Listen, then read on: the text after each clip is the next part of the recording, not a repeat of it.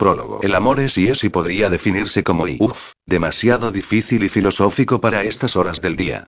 Si buscas en el diccionario de la RAE, no te lo aclara mucho, la verdad, aunque, mires donde mires, te lo describirá como un sentimiento intenso hacia alguien o algo. Yo aportaría que, en ocasiones, es un verdadero timo. Sí, un timo, porque te lo venden como algo mágico y maravilloso, y la mayoría de las veces no encuentras magia por ninguna parte. Además, aunque no siempre, dar con esa persona a la que muchos desean hallar resulta relativamente fácil, pero lo malo, las decepciones, suele venir después. Personalmente creo que hay diversas modalidades e intensidades de amor, pues pienso que cada persona lo vive y lo siente de manera diferente. No quiero decir con esto que algunos amen más o mejor que otros, sino, simplemente, de forma distinta. Como en el colegio siempre me enseñaron a poner ejemplos para ilustrar cualquier teoría, voy a completar mis difusas reflexiones al respecto con los diferentes casos que conozco y que me son lo suficientemente cercanos como para poder describirlos y desarrollarlos como si demostraran cualquier teorema. A saber, en mi vida tengo a Laura, mi mejor amiga. Nos conocemos desde que me alcanza la memoria, pues casi no recuerdo mi existencia antes de coincidir con ella el primer día de escuela. Como suele pasar, la mitad de las veces se me olvida dónde he dejado las llaves, pero en cambio me acuerdo perfectamente de la ropa que llevábamos aquel día y de la sonrisa que me lanzó antes de darme la mano para que entráramos juntas en el aula. Ahora también somos compañeras de piso, desde que nos emancipamos, que menudo descanso supuso para ambas salir de nuestras casas. No os preocupéis, ya hablaré más adelante de las adorables familias que dejamos atrás, lo de adorables es ironía, por supuesto. Ella es la típica chica que cree en el flechazo, en el amor eterno y, sobre todo, en su novio, Martín, un chico igual de empalagoso que ella en ese sentido. Si te los quedas mirando más de 10 segundos seguidos, corres el peligro de tener que irte corriendo en busca de tu dosis de insulina debido a la subida de azúcar. Eso sí, su carácter dulce la hace perfecta para su trabajo, pues se dedica a enseñar español a extranjeros y todos sus alumnos la quieren un montón. Mi segundo ejemplo es Simón, mi otro mejor amigo, también desde la infancia, y con el que compartimos piso Laura y yo. Simón diría que es y cómo puedo expresarlo para no herir los sentimientos de nadie y qué tontería. Nadie se va a ofender por afirmar que nuestro amigo es un salido y un cerdo que se tira cualquier cosa que se menee. Con nosotras ya lo ha intentado en muchas ocasiones, y no le entra en la cabeza que lo conocemos desde que se comía los mocos y se meaba en los pantalones. Aguantamos estoicamente sus años de adolescente pajillero, con sus granos, su ortodoncia y sus crisis de baja autoestima, lo mismo que él tuvo que soportar nuestros cambios hormonales y los problemas que conlleva pertenecer a un grupo tan poco popular como el nuestro. Volviendo al tema, al final parece que ya ha desistido y únicamente nos provoca con sus insinuaciones obscenas por pura diversión y para hacernos rabiar. Hablando de adolescentes, hormonas y popularidad, tendría que dejar claro que la nuestra fue una adolescencia un tanto complicada. Y lo digo así para no caer en la vulgaridad de decir que fue una mierda. Éramos los típicos que pasan desapercibidos, sobre todo en el instituto, donde creo que nos volvimos invisibles del todo, dada la casi inexistente interacción que manteníamos con nuestro entorno. Lo positivo de todo ello fue que los tres permanecimos unidos, en lo bueno y en lo malo. Nos confesábamos nuestros miedos, nos consolábamos en cada recaída y nos alegrábamos de cada logro personal de cada uno. Por eso, a pesar de que solo Laura y yo elegimos los mismos estudios, no dejamos de vernos, de quedar, de salir, de emborracharnos, de reír, de llorar, de crecer y de madurar y bueno, unos más que otros y según la familia de cada uno, porque el temita familiar también se las trae. En fin, no quiero perderme entre tanta historia que pronto os voy a desvelar. Otro ejemplo que podría poner sería el de Selene, nuestra vecina de Rellano y no, ese no es su nombre real, es solo que pretende ser actriz, modelo o lo que se tercia y opina que, si se hiciese llamar por su nombre verdadero, o sea, Antonia, perdería mucho estilo. Selene es una chica despampanante que llegó a nuestro barrio hace unos seis meses y, aunque no forma parte de nuestro compacto grupo, ha sabido ganarse nuestra amistad y aunque sea a base de llamar a nuestra puerta porque se ha quedado sin leche, o sin café, sin azúcar, sin desmaquillador facial y con lo que no se queda nunca es sin novio. No lo digo por envidia, bueno, vale, solo un poco, pero lo cierto es que ella no parece ser consciente de su atractivo. Únicamente parece tenerlo presente cuando los chicos se abalanzan sobre ella. Nada más verla está bien, un poco más de envidia. Sin embargo, como nunca parecemos estar satisfechos con lo que tenemos, ella anhela encontrar un amor de verdad, alguien que la valore y sepa ver más allá de sus labios de fresa y sus perfectas tetas. Ala, otro poco más de envidia y, como ejemplo final, una servidora, que también tengo mi propia experiencia, un tanto extraña, pero, como ya os he dicho, la variedad del asunto será la que ilustre mi teoría sobre las distintas maneras de vivir un amor. Por cierto, me llamo Rebeca, pero que a nadie se le ocurra abreviar mi nombre y llamarme Rebe, porque me pongo de muy mala hostia. Me recuerda a mis tiempos de instituto y, creedme, no fueron buenos tiempos. ¿Os apetece saber un poco más de nosotros? Pues acomodaos, preparad unas palomitas y comenzad a leer. Os ofrezco algún que otro momento de risas, de lágrimas y de amor, mucho amor, que para eso es el tema central de mi exposición, o lo que sea esto. Y, por si no fuera suficiente, lo voy a enredar todo un poco más y os voy a demostrar cómo a veces las vidas de algunas personas están irremediablemente unidas y que es posible que sus destinos se entrecrucen mientras nos limitamos a ser meros espectadores. Ah, otra cosa. Me eximo de cualquier responsabilidad si en algún capítulo os entran ganas de matar a alguien. Abrid vuestra mente y recordad que algunas princesas no buscamos príncipe azul, sino tipos normales con más cabeza y menos corona. Capítulo 1 Odio a mi jefa. Cuando en nuestra infancia alguien nos preguntó aquello de que queríamos ser de mayores, deberíamos haber contestado.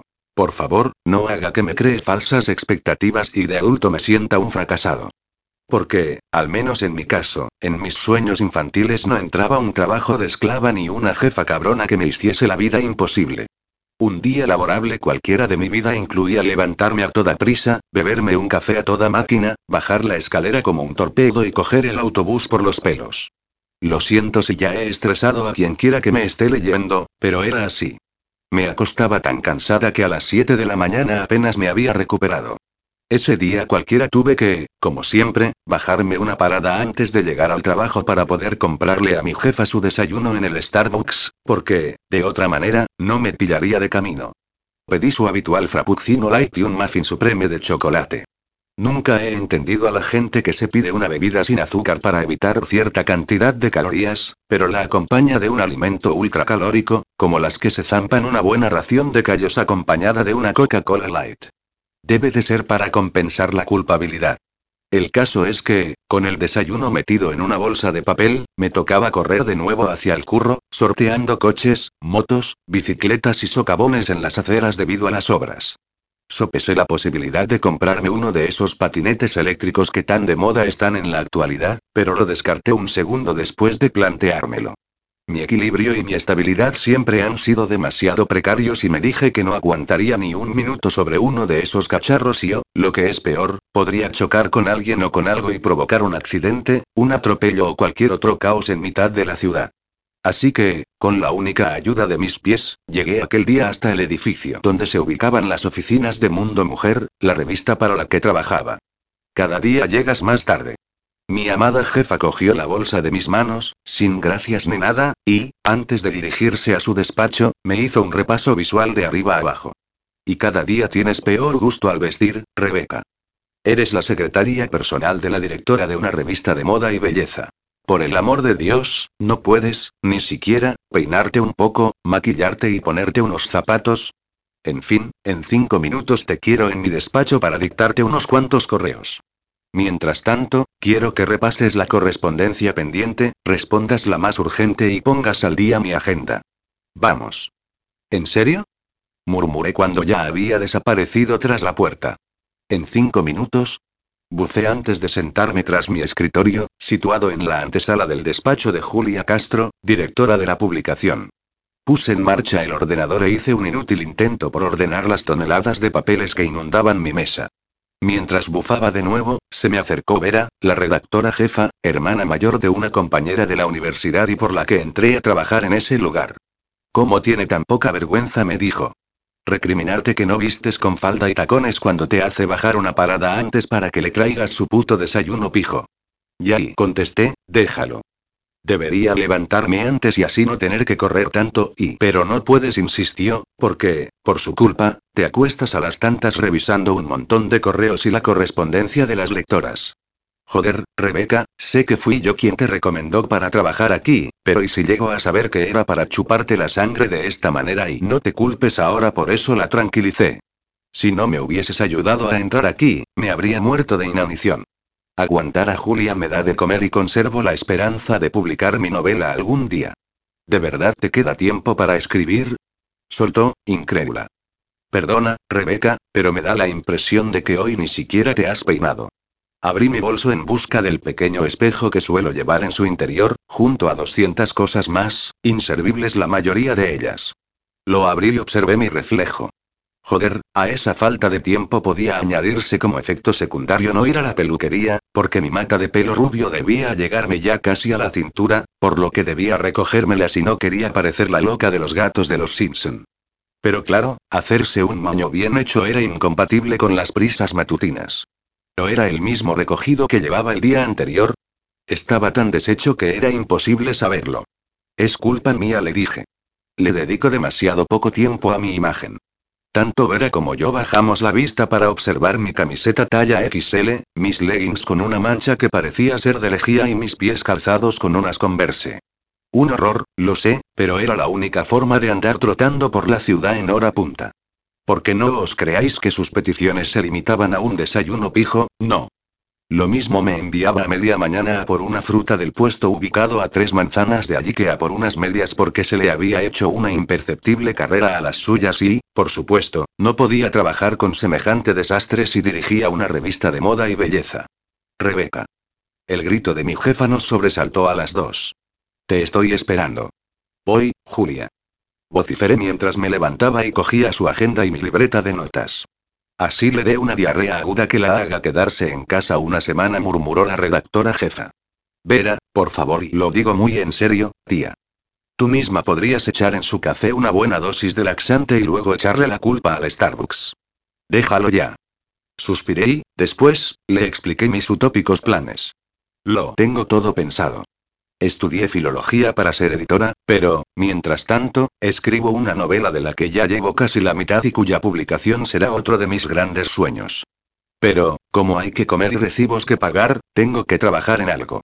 Siempre aprenderé más aquí, en una revista, que doblando ropa en mango o sirviendo aros de cebolla en cualquier burger, digo yo. Pues no sé qué decirte, contestó con otro suspiro. Por cierto, a ver si quedamos un día con Laura y hablamos de algo que no sea Julia y tu falta de tiempo. Es que no tienes tiempo, me interrumpió. Lo sé, pero lo intentaremos un día de estos. Que te sea leve con el cruce de Atila y Gengis Khan. Entré en el despacho de Julia libreta en mano y comenzó a redactarme varios correos con frases inconexas que yo luego me encargaría de reescribir para que fuesen comprensibles. El bolígrafo se me resbalaba de la mano por el sudor cuando me dio el primer respiro. ¿Tengo algún plan especial para esta tarde? Me preguntó mientras colocaba los pies sobre un cojín que yo misma le tuve que comprar. Se suponía que debería haber ido a una tienda de productos ergonómicos, pero lo encontré en la tienda de chinos de dos calles más arriba y le pareció perfecto. Sí. Esta tarde a las cuatro tienes tu primera clase de tenis. Joder, bufó, pensaba que me tocaba la sesión con la esteticista que nos pasa la información de belleza a cambio de anunciar su famoso salón de estilismo. ¿Podrías ponerme la cita de las seis a esa hora? ¿Y la clase de tenis? Planteé. Te recuerdo que te apunté para que pudieses jugar con Miguel Ortega, el rico empresario dispuesto a contar con nosotros para la publicidad y que te invitó a su casa para echar un par de sets. ¿Cómo no se te ocurrió decirle que no sabías ni que era una raqueta y ya se respondió sonriente? Irás tú a esa clase. Yo. Pero yo no soy la que va a jugar con Ortega y claro que no lo harás. Jugarás con su abogado, aquel gordo que no para de sudar, mientras yo tomo un gin tonic con él y lo convenzo. Maldita sea y me quejé. Podré añadir estas lecciones de tenis a las que tengo inacabadas de golf, padre y cricket. Y lo bien que nos fue en su momento para conseguir colaboradores. Exclamó, satisfecha. Sería por las risas que os echasteis todos a mi costa, refunfuñé. ¿Qué más da, Rebeca? Lo importante es que tenemos que conseguir que Mundo Mujer suba al lugar que le corresponde y deje de ser una más del montón. Pues no dejes que únicamente ocupen sus páginas fabulosos y carísimos productos de belleza o cómo vestirse para ir a un cóctel, Julia. Compagínalo con artículos más serios y temas que puedan interesar a la mujer de a pie. Podríamos aconsejar cómo maquillarse con poco dinero, qué ropa vestir para una primera cita o para una entrevista de trabajo. Podríamos, también, publicar artículos de testimonios y asesorar sobre leyes que nos puedan afectar a las mujeres y te he dicho mil veces que no me soltó por enésima vez ante mi sugerencia.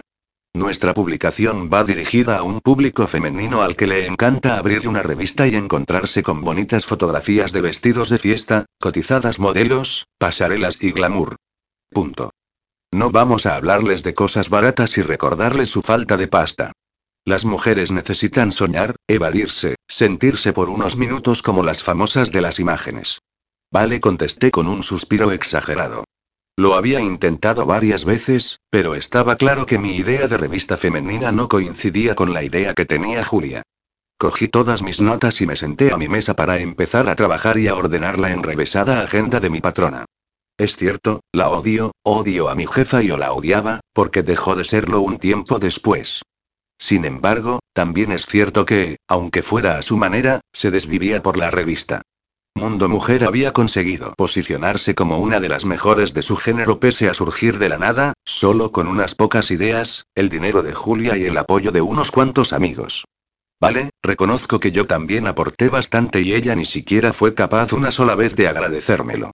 Porque, como bien os he contado, me chupé un montón de clases inútiles con las que acabé siendo más inútil todavía y por no hablar de los recados que tenía que hacer para ella y de las excentricidades que me exigía. De acuerdo, dejaré de lloriquear. Si algo de bueno tuvieron aquellos días fue que las horas pasaban bastante rápidas, porque me faltaba tiempo para la enorme cantidad de cosas que tenía que hacer. Todo el mundo se iba a sus casas cada tarde, incluida mi explotadora, mientras que yo debía quedarme día sí y día también para acabar el trabajo, para luego dejar mi mesa medio recogida y las luces apagadas. Apenas me daba tiempo a comer unas cuantas galletas como cena, que solía guardar en un cajón de mi escritorio y que lo llenaban todo de migas, mientras que, si Julia debía quedarse un poco más como excepción a la regla, me ordenaba encargarle una apetitosa comida a domicilio para zampársela en su despacho mientras yo babeaba y oía rugir mis tripas. Hay que ver, me dijo aquella noche la de sacrificios que tiene que hacer una, como comerse esta mierda recalentada. Entenderéis que la odiara, supongo. Me voy ya, Rebeca. Gritó cuando acabó de cenar. Recuerda que únicamente queden las luces de emergencia antes de avisar a seguridad. Tranquila. Contesté.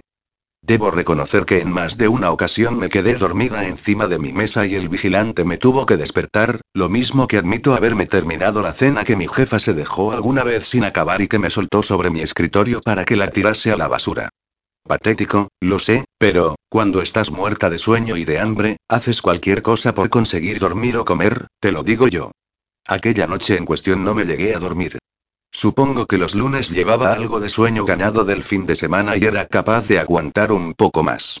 Apagué las luces, avisé al guardia de seguridad del edificio y bajé hasta la calle en busca del autobús que me llevaría a mi barrio de las afueras. Llegó con retraso y lleno, como de costumbre. Tenía que elegir entre sentarme al lado de una chica que se había quedado sopa y ocupaba los dos asientos o el hueco libre junto a un hombre que hablaba por el móvil a grito pelado. Elegí al tipo, aunque me coloqué los auriculares con mi música para poder hacer más llevadero el trayecto. Tras bajar del bus, todavía me quedaba caminar por un par de calles hasta llegar al portal de mi casa. Algo simple de describir, pero ya os digo yo que era un deporte de riesgo en aquella zona y a aquellas horas. Subí la escalera sin ser consciente del entorno oscuro y tenebroso, pues les hacía una buena falta un par de capas de pintura a las paredes y cambiar las bombillas de los apliques, pero los vecinos no estaban por la labor. Preferían utilizar la linterna del móvil para no tropezar en algún escalón carcomido antes que pagar una derrama propuesta por el presidente de la comunidad. Por cierto, ni idea de quién era. Abrí la puerta del piso con mis llaves y me recibió el olor a pizza recalentada, proveniente, sin duda, de la cena de Simón. Hoy vuelves a batir otro récord, me dijo a modo de saludo, repantingado en el sofá del salón. Son más de las 10 de la noche. Gracias por recordármelo, gruñí mientras soltaba las llaves en una cestita de mimbre que teníamos en una repisa de la entrada. Un día me habrán atacado por el camino y ni siquiera os vais a preocupar por mí. Pensaréis que sigo trabajando y os quedaréis tan panchos. No te preocupes por eso, contestó mientras me miraba con una mueca. Dudo mucho que te atraquen, porque ya saben que no llevas encima más que la tarjeta del bus y unas cuantas monedas. Y dudo aún más que ese supuesto atacante pueda llevar unas intenciones, digamos, deshonestas contigo. Con esa pinta tuya, no se la levantas ni al más salido del barrio. Vete a la mierda, gilipollas bufé.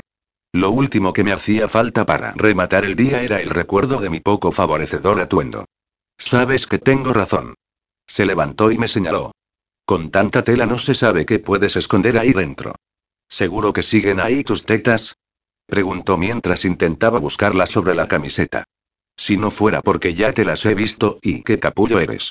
Le di un manotazo en las manos para alejarlo de mí. ¿Cuántas ganas tienes de guasa? ¿Cómo se nota que no das un palo al agua? Perdona, replicó, indignado, pero mi esfuerzo es mental. Soy un intelectual muy poco valorado. Lo que eres es un tonto de remate. Vale, lo admito. Simón no era ni es tonto.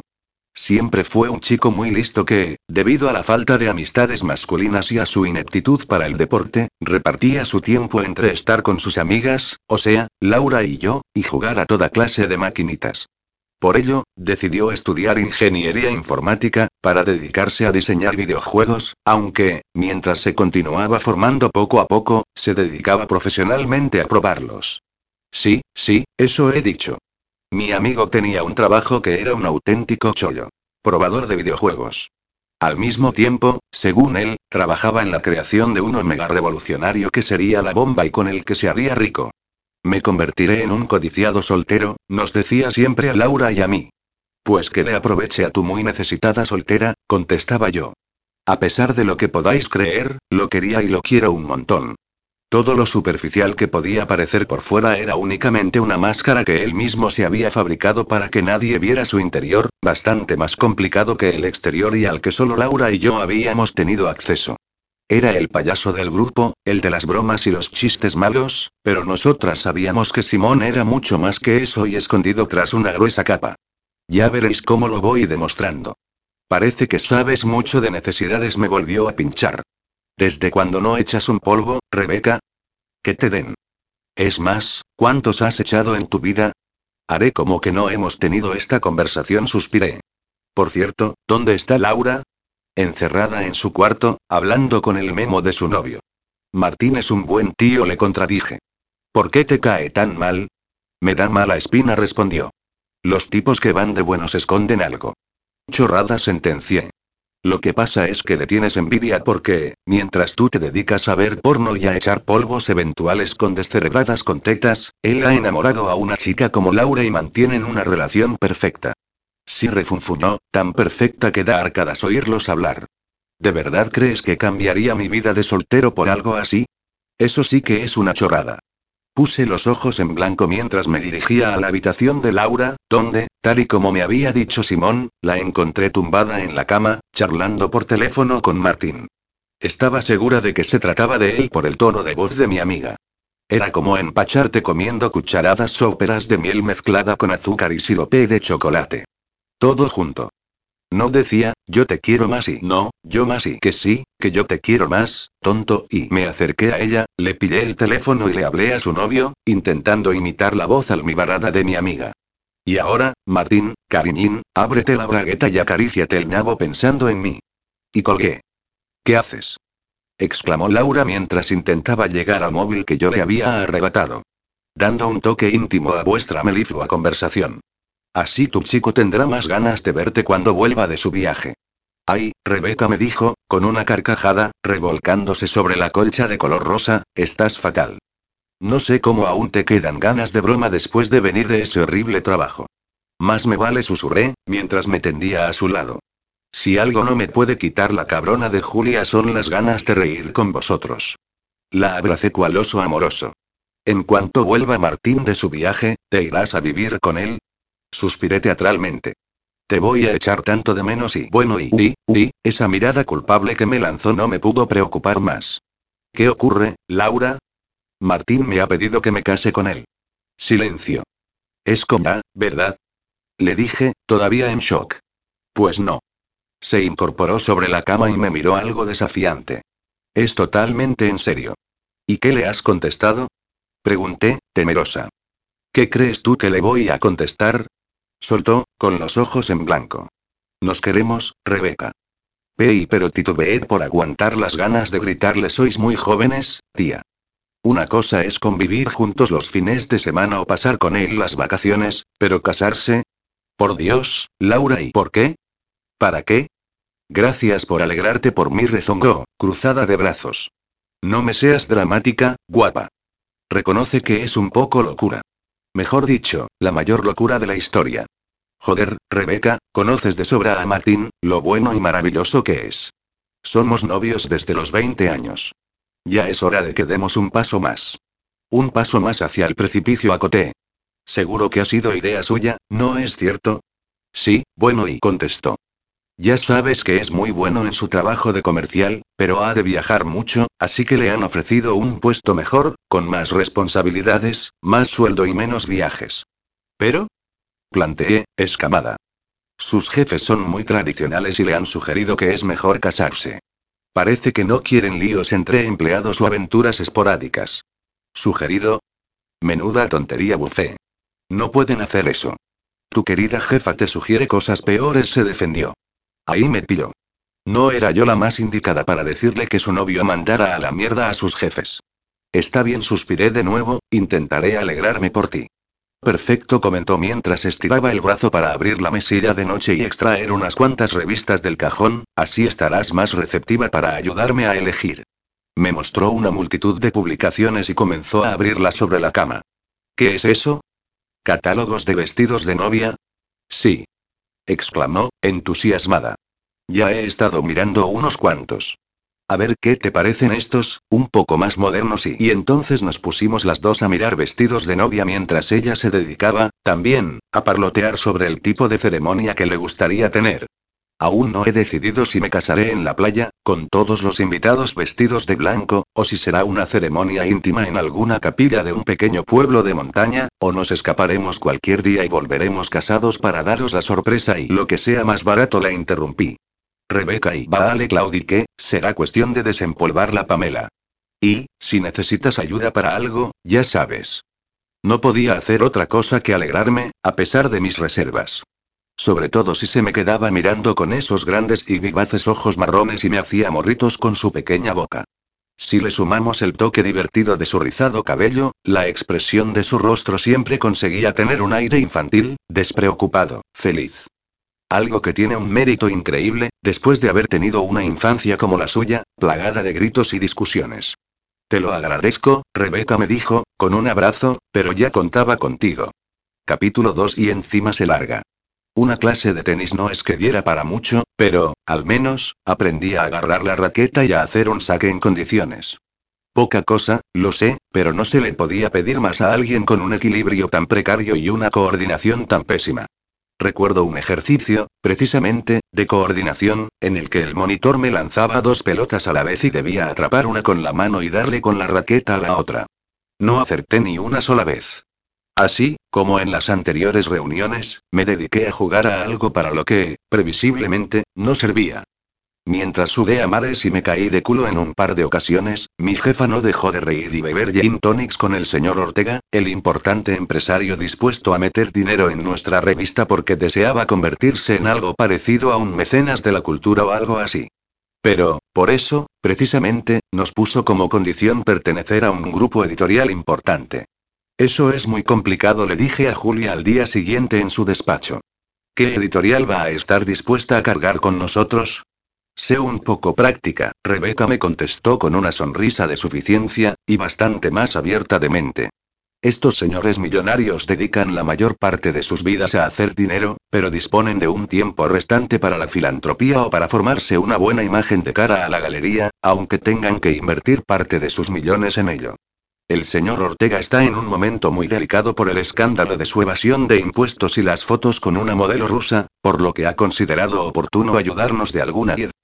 Nuestra revista hará publicidad de la gran variedad de sus marcas de ropa, cosmética, perfumes, agencias de viajes y hoteles, a cambio de unos ingresos y un prestigio que nos vendrá de perlas. La exigencia es pertenecer a Editorial Universal, cuyo presidente, Diego de la Torre, es amigo suyo. Hoy mismo he hablado con él y parece bastante receptivo. Me ha dado a entender que le interesa tener en sus filas una revista femenina que le dé un toque de glamour a la seriedad de sus publicaciones. Por tanto, nos ofrece su crédito y su reputación y aumentar varias veces la tirada, ya que, hasta ahora, solo nos hemos podido permitir una impresión muy limitada. Así que, ya sabes, Rebeca, hay que ponerse manos a la obra y empezar a definir el próximo número. Quiero que conciertes una reunión para esta tarde, donde pondré a todos los jefes de sección al corriente con los siguientes puntos. Anota y ahí estaba yo, escribe que te escribe sin parar mientras ella hablaba y hablaba sin cesar. De todos modos, los pocos segundos que me quedaron libres para pensar me sirvieron para considerar que era un gran paso para nosotros. Tal vez no llegáramos al nivel de Cosmopolitan o Vogue, pero, con dinero y alguien que se encargara de aportar algunas nuevas ideas, seguro que conseguíamos saltar al ranking de las más leídas en su categoría. Al menos, eso deseaba toda la plantilla, por lo que nos pusimos a trabajar en el siguiente número con toda la ilusión del mundo. Resultaba algo contradictorio que, precisamente en aquella época, Julia tuviera ciertos momentos de evasión mental un tanto extraños. Los rumores apuntaban a problemas en su matrimonio. Yo misma la había oído discutir varias veces con su marido por el móvil. Nadie lo conocía, ni siquiera había hablado con él por teléfono nunca. Lo único que sabíamos de ellos era que llevaban casados seis años.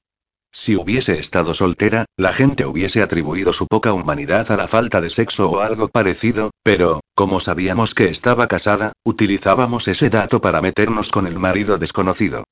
Joder, nos quejábamos cuando nos echaba una bronca de las suyas, su esposo debe de ser gay o no le da la caña suficiente. Puta amargada y aquel día, sin embargo, me pareció que en sus ojos quedaban rastros de llanto, a pesar de que los disimuló con pericia en cuanto me vio entrar en su despacho, lanzándome una de sus muecas agrias. ¿Qué tal van las conversaciones con la editorial? Pregunté, para intentar aligerar el ambiente, bastante cargado. Creo que bien buzó, aunque ese maldito viejo presidente no acaba de pronunciarse del todo. Me duele la mandíbula de sonreír mientras le hablo por teléfono, pero estoy empezando a cansarme de tanto peloteo. Más vale que decida algo pronto o me voy a volver loca. Seguro que lo conseguimos, le dije para animarla. Pero, al instante, levantó la cabeza, me miró y torció la boca de una forma muy desagradable. Si un día el viejo decide hacernos una visita, mejor será que te peines un poco, Rebeca. Menuda imagen para una revista que habla de moda y estilo. No entiendo que a veces me diera pena. Rebeca. Rebeca. Ven aquí inmediatamente. Mi explotadora no sabía llamarme de forma normal. Tenía que gritarme como si su despacho estuviese ardiendo cada vez que quería cualquier tontería. Dime, Julia. Sin importarme si había tirado algo en el proceso, ahí volvía yo, lápiz en mano de nuevo. Deja esa libreta. Vociferó. Tenemos editor. El viejo ha accedido a que formemos parte de Universal. Ya era hora de que dijera algo. Exclamé, y reí mientras lanzaba la libreta por encima de mi hombro. Es genial, Julia. Me ha puesto una condición, añadió con un mohín que me escamó un poco. Antes de firmar los acuerdos, quiere venir en persona a echar un vistazo a las instalaciones y hablar con el personal. Lo encuentro lógico, afirmé. Va a tener que invertir dinero y su buen nombre en nosotros, así que lo sé, lo sé, suspiró. Hemos quedado en que se presentará aquí este lunes, no, el siguiente. O sea, que disponemos de 10 días para que todo esté perfecto. Apunta. Con rapidez, me tiré al suelo para buscar el lápiz y la libreta que solo unos segundos antes había tirado, y los recogí para comenzar a escribir. Asegúrate de que se hayan leído la mayor parte de cartas de las lectoras para poder responder al consultorio. Habla con Patty, que te diga si ha conseguido hablar con Carolina Herrera. Además, debes cerciorarte de que el doctor Sánchez nos haya pasado un borrador de su artículo sobre la operación de lifting. Dile a Pedro que espabile con la entrevista a Gisele Bunchen, ahora que está en España, y llama a Lola, nuestra fotógrafa y no te preocupes, Julia la calme. Puede que tu revista todavía no haya llegado al nivel que le corresponde, pero te has rodeado de personas competentes con muchas ganas de hacer bien su trabajo. Si ese señor se presenta aquí, verá que somos capaces de hacer lo que nos propongamos, porque somos un gran equipo. Más nos vale, suspiró. Nos jugamos mucho. Y, ahora, mueve el culo y tráeme un zumo recién exprimido, con tres cuartas partes de naranja, una de pomelo y unas gotas de limón, la interrumpí. Enseguida lo tienes aquí. Muévete, Rebeca. Joder, y refunfuñé una vez fuera del despacho. Esa mujer tenía la capacidad de cambiar de humor en una décima de segundo. Al día siguiente, llegué al trabajo de milagro. Y no, no fue porque estuviera a punto de ser atropellada o porque se estropeara el autobús, sino porque fui víctima de un altercado en el Starbucks. Bueno, lo de víctima no lo tengo tan claro. El caso es que aquel día había una cola de gente para pedir desayunos que me puso de los nervios. No paré de mirar mi reloj una y otra vez, puesto que aquello no avanzaba y me iba a hacer llegar tarde. Por si no fuera suficiente desesperarme por la hora, observé que la bandeja de muffin supreme de chocolate se iba vaciando conforme me iba llegando el turno. ¿Qué le pasaba a la gente aquella mañana? ¿A todo el mundo le apetecía desayunar lo mismo? Cuando únicamente tenía a una persona delante de mí, solo quedaba uno de aquellos dulces. Rogué y rogué mentalmente que esa muchacha tuviera unos gustos más sencillos y se pidiera un croissant o una napolitana. Pero no, mis ruegos sirvieron de poco. Se pidió un maldito muffin supreme de chocolate. Tenía claro que, si me presentaba sin él ante Julia, esta podría ponerse histérica y empezaríamos con mal pie la jornada. Perdona, le dije a la clienta, una chica joven, rubia y bien vestida, acabas de pedir el desayuno de mi jefa. ¿Cómo dices? Que cada día vengo expresamente a por ese muffin y, si hoy me presento sin él en el curro, mi jefa es capaz de echarme. Ese no es mi problema, me contestó mientras pagaba. Creo que no me has entendido, insistí, persiguiéndola. Tú puedes comerte cualquier otra cosa, pero ella no. Tienes montones de bollos para elegir. La que no lo entiende eres tú, replicó con un desagradable mohín. Me importáis una mierda tú y tu jefa. Este es mi desayuno y no pienso cambiarlo por otra cosa. Te doy por él el doble de lo que has pagado, le ofrecí, impaciente. El triple, el cuádruple y no terció. De pronto, tuve que inspirar varias veces para no dejarme llevar por la ira. Comprendo que, visto en retrospectiva, fui yo la que se comportó como una loca histérica, pero creo que nadie es consciente de lo que yo tenía que aguantar cada día. De algún modo, todo lo que soportaba tenía que salir por algún lado y aquella rubia de bote acabó siendo la destinataria de mis frustraciones. Me acerqué a ella y la agarré de la manga de su costoso y glamuroso abrigo. Joder, tía. ¿Por qué tienes que ser tan asquerosa? Suéltame. Gritó. ¿A ti qué te pasa? Que me des el puto muffin, pija de mierda. ¿Cómo no? Un guardia de seguridad tenía que aparecer. ¿Qué está pasando aquí? Está chiflada. exclamó la roba muffins. Me está atacando porque quiere mi desayuno. ¿Es cierto que está usted robándoselo? Me preguntó el guardia. No. Respondí. Únicamente pretendía que me lo vendiera, porque mi jefa se pone como una fiera si no se come ese muffin de buena mañana. Se lo he dicho. Insistió la pija. Está de atar. Vamos, señorita, me indicó el guardia, bastante poco amable. Será mejor que se largue de aquí o tendré que llamar a la policía. Vale, vale, ya me voy. Sin embargo, no estaba dispuesta a irme. En cuanto perdí de vista al tipo, seguí a la chica. Corrí y me puse a su lado de un salto. Puedo ofrecerte dinero. Saqué de mi sujetador el pequeño monedero que siempre llevo camuflado para situaciones desesperadas. Aquella, sin duda, lo era. Te ofrezco 20 euros. 40. Por primera vez, vi que dudaba. Estás fatal, tía. ¿Cómo vas a darme 40 euros por un muffin? ¿Aceptas o no? Está bien, dijo, a regañadientes.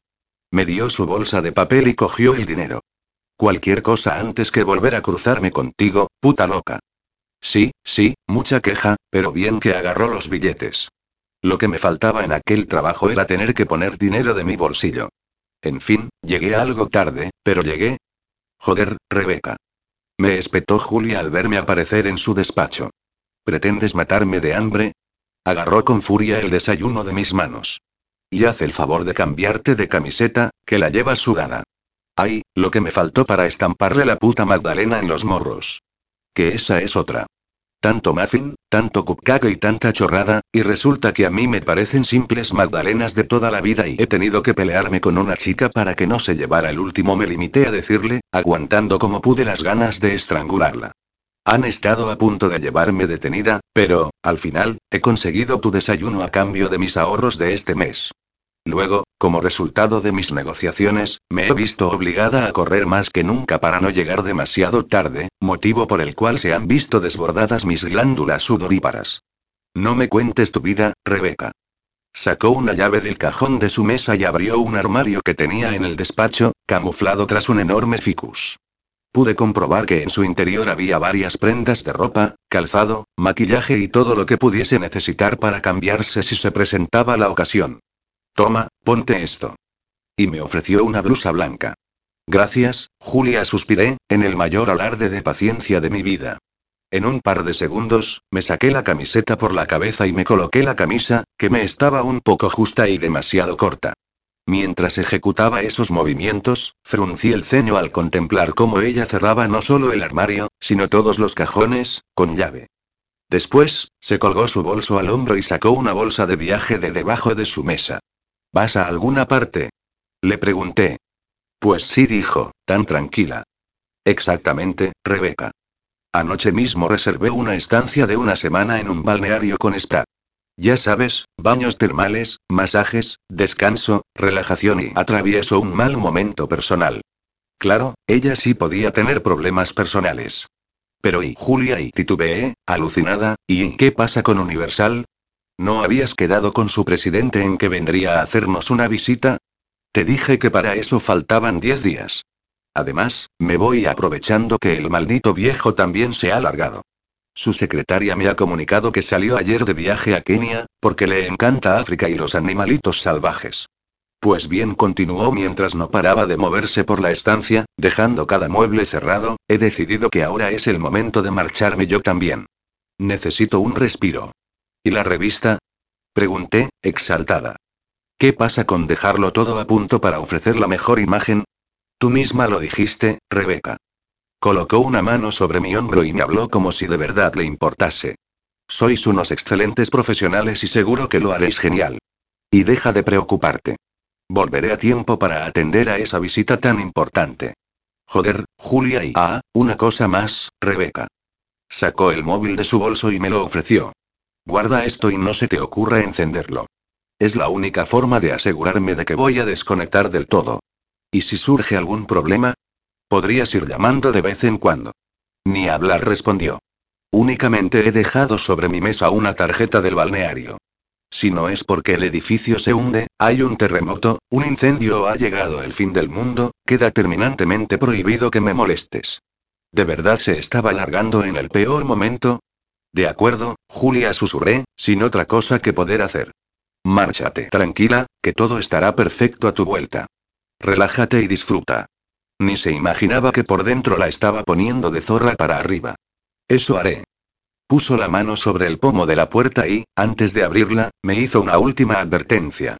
Sobre todo, Rebeca, sigue el plan establecido. Ni se te ocurra tomar decisiones importantes por tu cuenta o cambiar nada de lo que hemos hablado y, nada, Rebeca. ¿Te queda claro? Por supuesto, Julia. Bien. Te quedas a cargo de mi despacho. Me ofreció el manojo de llaves que abrían los cajones y los armarios. Solo para emergencias, Rebeca, ya lo sabes y lo mismo que mi ordenador, que no se toca. Harás todas las gestiones desde tu portátil y tu propio teléfono, como contestar mis correos, cartas de lectoras o a los clientes que ya nos han contratado. Y te advierto, Nunca, repito, nunca, se te vaya a pasar por la cabeza hablar con potenciales clientes, bancos o empresarios que te ofrezcan la luna, y aún menos con Ortega o el viejo, no vaya a ser capaz de llamarme mientras se fotografía con un rinoceronte. ¿Lo has entendido? Perfectamente. Salió del despacho maleta en mano y se despidió de forma rápida de todo el personal. Hasta la vuelta, chicos. Rebeca os pondrá al corriente. Me voy, que el taxi me espera. Y desapareció por la puerta. Todos los que estaban trabajando en sus puestos levantaron la mirada hacia el hueco que había dejado Julia en el espacio, y después me miraron a mí. Y encima se larga. exclamó Vera. Pero como tiene tanto morro. Sí, Vera, se larga a un spa. Tenemos poco más de una semana para terminar de preparar el próximo número. La pobre anda muy estresada últimamente, ironicé. No me lo puedo creer, insistió. Se ha ido a un puto spa. Me dirigí a mi mesa, todavía sin ser muy consciente de lo que acababa de pasar, y me puse manos a la obra. Todos trabajamos sin descanso aquel día, aunque, si algo podíamos hacer era tomarnos una pequeña licencia. Irnos más temprano, sobre todo yo. Decidí enviar un WhatsApp a Laura y Simón para quedar a tomar algo. No lo hacíamos desde hacía siglos y me apetecía como nunca. Nos vamos ya, Rebeca me informó Vera después de acercarse a mi mesa. Mañana será otro día. ¿Te encargarás tú, como siempre, de cerrarlo todo? Lo hago cada día, le contesté. Ahora que Julian no piensa aparecer en una semana, está claro que también lo haré. Puta descerebrada y ella dándose baños termales y nosotros aquí cargando con el marrón, sobre todo tú. En fin, hasta mañana, Rebeca. Recogí mi mesa, más tranquilamente que nunca, pues, al menos, no tenía que aguantar los gritos de nadie ni salir corriendo en busca de una cena con productos veganos. Justo cuando me disponía a cerrar los archivos del ordenador, apareció en la pantalla el símbolo de un nuevo correo dirigido a Julia. Estuve tentada de ignorarlo, pero, antes de hacerlo, me dio tiempo a observar el remitente.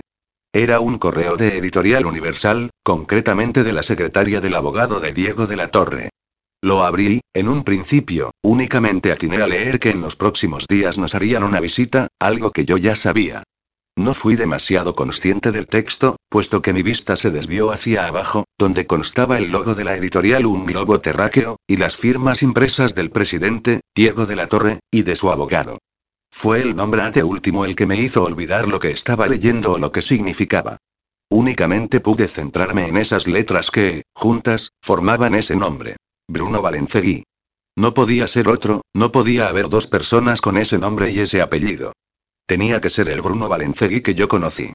¿Reconocéis ese vacío mental que te deja en shock por un recuerdo inesperado? Pues eso me ocurrió a mí en aquel instante. Bruno Valencegui, joder, cuánto tiempo sin pensar en aquel nombre. Hacía tantos años de él y de pronto, me asaltaron los recuerdos. El simple hecho de evocar su nombre fue suficiente como para que viajara una década al pasado sin necesidad de una máquina del tiempo y suficiente para volver a sentir dolor. De nuevo, me sentí la adolescente de 15 años que andaba algo perdida en el instituto y a quien la ilusión por el interesante chico nuevo le había devuelto un atisbo de alegría. Qué poquito me duró y capítulo 3 sucedió en el instituto. Ya está, ya he retrocedido hasta mis tiempos de educación secundaria. En primer lugar, los recuerdos me llevan hasta mi casa, donde me levantaba, me vestía, me tomaba un vaso de leche sin compañía y salía a la calle con una mochila color violeta a la espalda. Toda esa rutina la llevaba a cabo sola, porque mi padre se había ido a trabajar y mi madre se había largado. Otra vez. Y digo otra vez porque mi madre solía hacer una de aquellas escapadas de tanto en tanto. Luego, transcurridos unos meses, volvía arrepentida, le pedía perdón a mi padre y, y él, demasiado bueno para echarla y demasiado enamorado de su mujer, se limitaba a abrirle la puerta y dejarla entrar en casa. Cuando la rutina se volvía a instalar en nuestro hogar, mi madre volvía a aburrirse y se largaba con su profesor de yoga, su pareja de las clases de bailes de salón o su instructor de buceo. Clases que, por otra parte, le pagaba mi padre para tenerla contenta. Cuando ella se marchaba, él volvía a la bebida, a pasarse horas enteras sentado en un sillón frente al televisor, tragándose programas basura hasta altas horas de la madrugada. Sí, ese era mi panorama. Con todo, debo añadir que mi padre era un hombre tranquilo y jamás me alzó la voz. Se limitaba a subsistir, que no a vivir. Y mi madre y bueno, llegué a la conclusión de que yo no tenía de eso. El siguiente paso tras salir a la calle era pasar a buscar a Laura, que vivía solo a una manzana de distancia. Me acercaba a su portal, picaba al timbre y esperaba a que bajase, porque ella hacía mucho tiempo que no me invitaba a subir a su casa. La última vez que lo había hecho, me había topado con una de las innumerables discusiones de sus padres, en las que se cruzaban gritos, insultos y algún que otro plato que acababa estampado contra la pared y hecho añicos por todas partes. El padre tenía algún problema con el alcohol, por lo que lo acababan echando de todos los trabajos. La madre, harta de limpiar en casas para poder sobrevivir, se pasaba la vida tratándolo de inútil y borracho en lugar de separarse de él.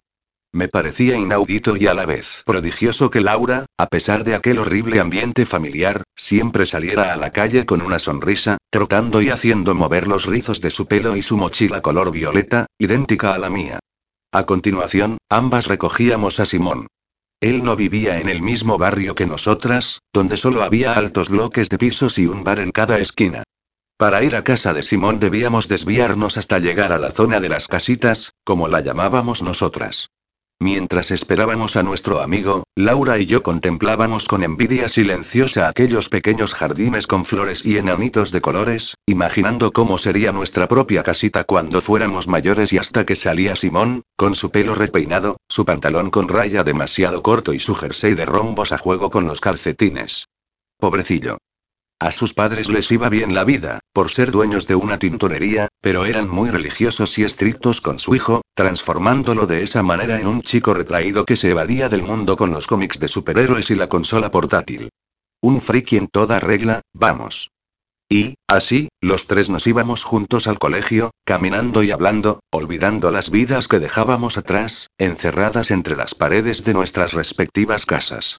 A partir de ese momento, volvíamos a nuestro mundo, el de tres amigos que aparcaban sus problemas familiares para pasar a tener los propios de la edad. Por cierto, también eran unos cuantos. Nos sentíamos protegidos del exterior, en cierto modo, al permanecer los tres juntos, pero, aún así, a veces resultaba duro aguantar las miradas desagradables de los demás y ¿qué pasa, frikis? Oímos ese día como saludo al entrar en el instituto, como sucedía habitualmente. Bonito jersey, Simón se burlaron los chicos. ¿Es de tu abuelo? Ese pelo rizado ya no se lleva, Laura señalaron las chicas. ¿Es que no te llega para una plancha de pelo? Risas colectivas. A continuación, una de ellas se acercó a mí y me apartó de mis amigos para que no la pudieran oír. No seas tonta, Rebe, y deja de ir con esos marginados, tú no eres como ellos.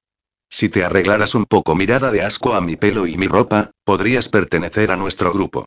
Ponte en mis manos y ya verás. Son mis amigos, Tamara le dije.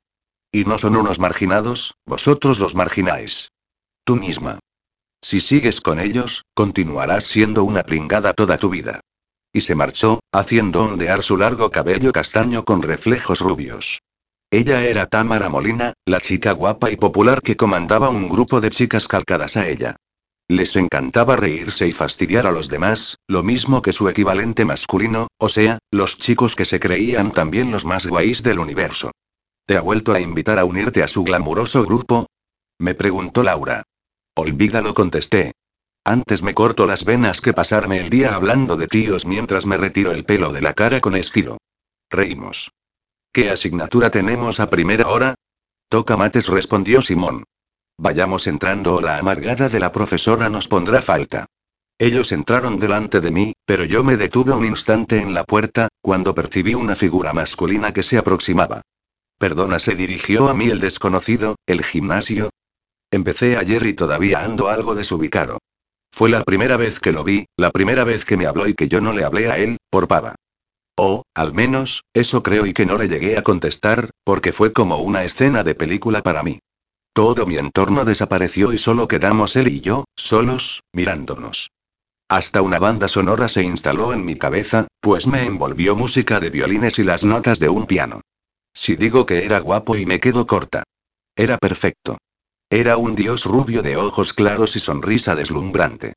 Tuve que levantar 45 grados la cabeza para poder acceder a su rostro, que sonreía mientras esperaba mi respuesta. Pero es que me quedé sin habla y sin conciencia durante unos segundos, embelesada con sus hermosas facciones y su atlético cuerpo, aunque algo desgarbado por la altura y por llevar su mochila colgada de un hombro. Como no podía ser de otra forma, olvidé lo que me había planteado y me dio vergüenza tener que preguntarle. Casualmente, la odiosa de Tamara todavía andaba por allí. Tienes que llegar al final del pasillo y cruzar una puerta que te lleva directamente al exterior. El edificio que veas frente a ti es el gimnasio. Movimiento calculado de mano y retirada de pelo hacia atrás para que vuelva a caer hacia adelante. Con ellas empezó el postureo, seguro. Muchas gracias, preciosa le contestó él antes de guiñarle un ojo y darse la vuelta. Volví a sentirme la más invisible del mundo. Se llama Bruno, me informó Tamara de forma petulante, aunque lo llaman Valen, por su apellido. Es nuevo, de familia acomodada, y está en bachillerato. O sea, demasiado inaccesible para ti. Fueron tiempos en los que me pasé los días buscándolo con la mirada, suspirando en clase y soñando con él por las noches. Rápidamente se integró en el instituto y formaba parte del grupo de chicos populares, de los que hacían deporte, estudiaban y, además, a los que les quedaba tiempo para ligar con chicas. El día que mis amigos se percataron de mis miradas anhelantes, no dieron crédito. ¿De verdad te vas a colgar de ese tío? inquirió Simón. Te creía más inteligente. Rebeca, tía, insistió Laura, ese chico es de otra liga. He oído decir que es de familia acaudalada, pero que, al cambiar de domicilio, se han visto obligados a matricularlo en un centro público, solo eventualmente. Deja de pensar que haya llegado a intuir siquiera tu presencia. Lo sé, lo sé, chicos, suspiré, pero soñar es gratis. ¿No tienes tú las paredes de tu cuarto forradas con pósters de Paul Walker? ¿No sueñas que vendrá un día a llevarte con él? Pues para mí es más o menos lo mismo. Como un príncipe azul que os viene a rescatar a lomos de su caballo blanco. Se burló Simón. Yo no creo en príncipes azules, repliqué. Creo más bien en tipos que se comporten como deben. Que utilicen la cabeza para algo más que para llevar corona. Pues yo sí creo en ellos, musitó Laura. Ay, mi Paul Walker, y ese sí que es un príncipe y que me vendría de buscar montado en su deportivo rojo. Chicos. Saltó de pronto. Tenemos que ir al cine a ver la próxima de la saga a todo gas. No quiero recordar la depresión que pilló mi amiga cuando el actor murió. Se pasó varios días llorando. Creo que, tal y como dijo ella, soñaba con que un día aquel príncipe en forma de actor guapo cuyos pósters plagaban las paredes de su habitación vendría a llevársela para alejarla de la vida de mierda que le daban sus padres, de lo poco querida que se sentía en casa. Imagino que conocer a Martín en aquellos días resultó crucial para mi amiga. Sí, sí aceptó Simón, me molan esas pelis. Por suerte, la conversación principal se hizo a un lado por el momento, aunque no así mi continuo anhelo por Bruno, el chico inalcanzable que no se había dignado a mirarme ni una sola vez y hasta el día en que se comportó como un verdadero capullo. Salíamos todos al patio en uno de los descansos. Una oleada de adolescentes, bocata en mano, pugnaba por acceder al exterior y aprovechar el poco tiempo para desayunar y conversar. Yo comenzaba a desenvolver mi bocadillo de mortadela cuando un tremendo golpe en la espalda me sacudió, haciendo que mis manos se aflojaran y dejaran caer el bocata al suelo. En medio de un gemido, observé los trozos de pan y de embutido desparramados por el suelo, llenos de tierra y pisoteados por la multitud. Levanté la vista y observé a Bruno, el causante del empujón, que se limitó a mirarme un segundo y a seguir corriendo con sus amigotes. Me pareció leer un atisbo de preocupación en sus ojos, pero debió de ser un espejismo. Te quedaste sin desayuno, comentó Simón, con una de sus extrañas muecas debidas a la ortodoncia. Estábamos acostumbrados a eso, a resignarnos cada vez que alguien nos empujaba, nos ninguneaba o nos humillaba, pero aquel día no fui capaz de resignarme. Había sido Bruno, el chico que me parecía perfecto como un ángel, quien ocupaba mis pensamientos cada noche hasta quedarme dormida, y me pareció lo más injusto del mundo. Furiosa como nunca, apreté los puños y me dirigí al grupo de chicos populares, que reían mientras mostraban sus Blackberry, sus mensajes y las fotografías que permitían hacer aquellos dispositivos. Comparadas con las cámaras de los móviles de ahora eran de chiste, pero resultaban lo más admirado del momento y aunque yo por aquella época todavía no tuviera más que el móvil más simple, para poder llamar y gracias. La economía familiar no daba para caprichos. ¿A dónde vas, Rebeca? exclamó Laura. Ya te daremos parte de nuestro bocata. Gritó Simón. Pero yo ya me alejaba. Una vez frente a ellos, no sé de dónde saqué el valor. Supongo que me ayudó la rabia y la indignación. Oye, tú me dirigí a Bruno, al tiempo que le señalaba el sitio donde yacía mi incomible desayuno. Me has empujado y has tirado mi bocadillo al suelo. De nuevo, aquella mirada que, por un simple instante, me pareció levemente comprensiva. Sin embargo, desapareció en el tiempo que duró un pestañeo, porque, en cuanto miró a sus amigos, que me estudiaban con desprecio, su rostro se volvió de lo más ruin. ¿A ti qué te pica? Me preguntó, aún con la banda sonora de las carcajadas de sus amigos de fondo. Mi desayuno. Repetí. Me lo has tirado. ¿Y qué? Insistió, con un grado más de menosprecio. ¿Acaso no puedes permitirte comprarte otro en la cantina? Nunca traigo dinero al instituto, repliqué, por no aclarar que únicamente me daban en casa unos pocos euros de Pascuas a Ramos. Pues entonces dijo, todavía más despreciable, si eso fuera posible, haz dieta por un día. Seguro que a tu culo no le irá nada mal. Se giró hacia su grupito emitiendo una siniestra risotada al tiempo que los demás le hacían los coros y chocaban las palmas de sus manos. Eres la polla, Valen. Volví a apretar un poco más los puños para evitar que se me saltaran las lágrimas y desaparecí de allí para no seguir escuchando sus burlas. Qué tonta y qué pava es la pobre, oí comentar a uno de ellos. A mí ni siquiera me suena su cara, soltó otro. Es de la panda de los frikis de la ESO, agregó un tercero. Cuando estuve junto a mis amigos, cada uno tomó una de mis manos para consolarme. Parecía un gesto simple, pero reconfortaba y nos recordaba que no estábamos solos. Te dije que no te hicieras ilusiones con ese, me recordó Simón. Deja de pensar que nos podremos acercar a ellos y que nos van a aceptar. No la desanimes de esa forma, sugirió Laura. Bastante chasco acaba de llevarse. Pues es lo mejor, insistió nuestro amigo, que sepa cómo es la realidad y que ese pijo de mierda, de pelo perfecto, sonrisa perfecta y cuerpo perfecto, es tan gilipollas como los demás. O peor, porque encima tiene pasta y nos lo restriega por los morros con sus deportivas de marca y el mejor teléfono móvil del mercado. Olvídalo, me susurró Laura. No merece la pena tener un berrinche por semejante imbécil. Tenían razón. ¿Cómo se me ocurría encoñarme de un chico así? Yo era la rebe, la tonta que tenía amigos tontos y eso cuando alguien se daba cuenta de que existía. Supongo que, por la improbabilidad matemática de que yo llegara siquiera a mantener una conversación con el guapo de Bruno, me recuperé bastante rápido de aquel chasco, pero mi enamoramiento imposible parecía ser inmune a la gilipollez del chico. Suspiraba de anhelo cada vez que lo veía, cada vez que mostraba una de sus sonrisas a otra chica más interesante que yo o jugaba al fútbol con maestría en las horas de deporte.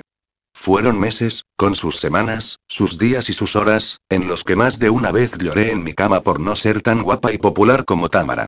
Llegué a aborrecer mi pelo por parecerse a la paja, a odiar mis caderas demasiado anchas, mis tetas demasiado grandes o a maldecir mi penoso carácter, mi timidez y mi estupidez. Aún así, seguí con mi vida, con mis amigos, con los deberes y los exámenes. Fue precisamente al acabar uno de estos antes que nadie de la clase cuando decidí que prefería salir fuera que seguir repasando una y otra vez lo que yo ya sabía que estaba bien. Dejé el examen sobre la mesa del profesor de filosofía y miré a Laura y Simón, pero ambos me hicieron un gesto de agobio que entendí como que no habían terminado. Salí de clase y me dirigí al pasillo de las taquillas. Abrí la mía para dejar el libro y los apuntes de filosofía, envuelta en el silencio que dominaba el lugar en las horas de clase. Únicamente se oyó el golpe metálico al cerrar con la llave. Para colmo, fuera estaba lloviendo, por lo que decidí dejarme caer al suelo junto a la pared para sentarme y comerme tranquilamente mi bocata de nocilla. Tan ensimismada estaba en mi tarea de masticar que no noté la presencia de la persona que me estaba mirando. Hola oí aquella voz inconfundible para mí, a pesar de la inexistente relación con su dueño. ¿Puedo sentarme? Cuando alcé la cabeza y pude contemplar a Bruno en toda su extensión, no di crédito. Se me quedó la boca tan abierta que temí por un instante que pudiese observar el bocado medio masticar de mezcla negruzca y me horroricé al imaginarlo. Por suerte, noté que ya me lo había tragado de golpe, por lo que el nudo en mi garganta se hizo aún más grande. A pesar de tantas cosas en mi contra, fui capaz de contestarle con la mayor desidia posible. El suelo es de todos, respondí con desinterés. Percibí cómo se sentaba en el suelo junto a mí, ya que hice el esfuerzo de no mirarlo. De reojo, intuí que abría su mochila y rebuscaba en ella hasta sacar una cartera, de la que extrajo un billete de 5 euros que colocó frente a mí. Te debo un desayuno y una disculpa. A buenas horas repliqué, todavía sin mirarlo. De verdad que lo siento, Rebeca. Un dolorcillo se instaló dentro de mi estómago. Por Dios. Sabía mi nombre. ¿Cómo era eso posible, si ningún chico, excepto Simón, me había nombrado jamás? Sabes cómo me llamo y para mí, ese detalle era el más importante. Pues claro que sé cómo te llamas. El caso es que te empujé sin querer y me sentí fatal al ver que te quedabas sin desayuno. Me acercó un poco más el billete y yo desvié su mano de mí. A pesar de estar colgadísima de él, tenía mi dignidad. Guárdate tu dinero, le ordené. Insisto. Cógelo, por favor. Te he dicho que no. Me giré hacia él y lo encaré.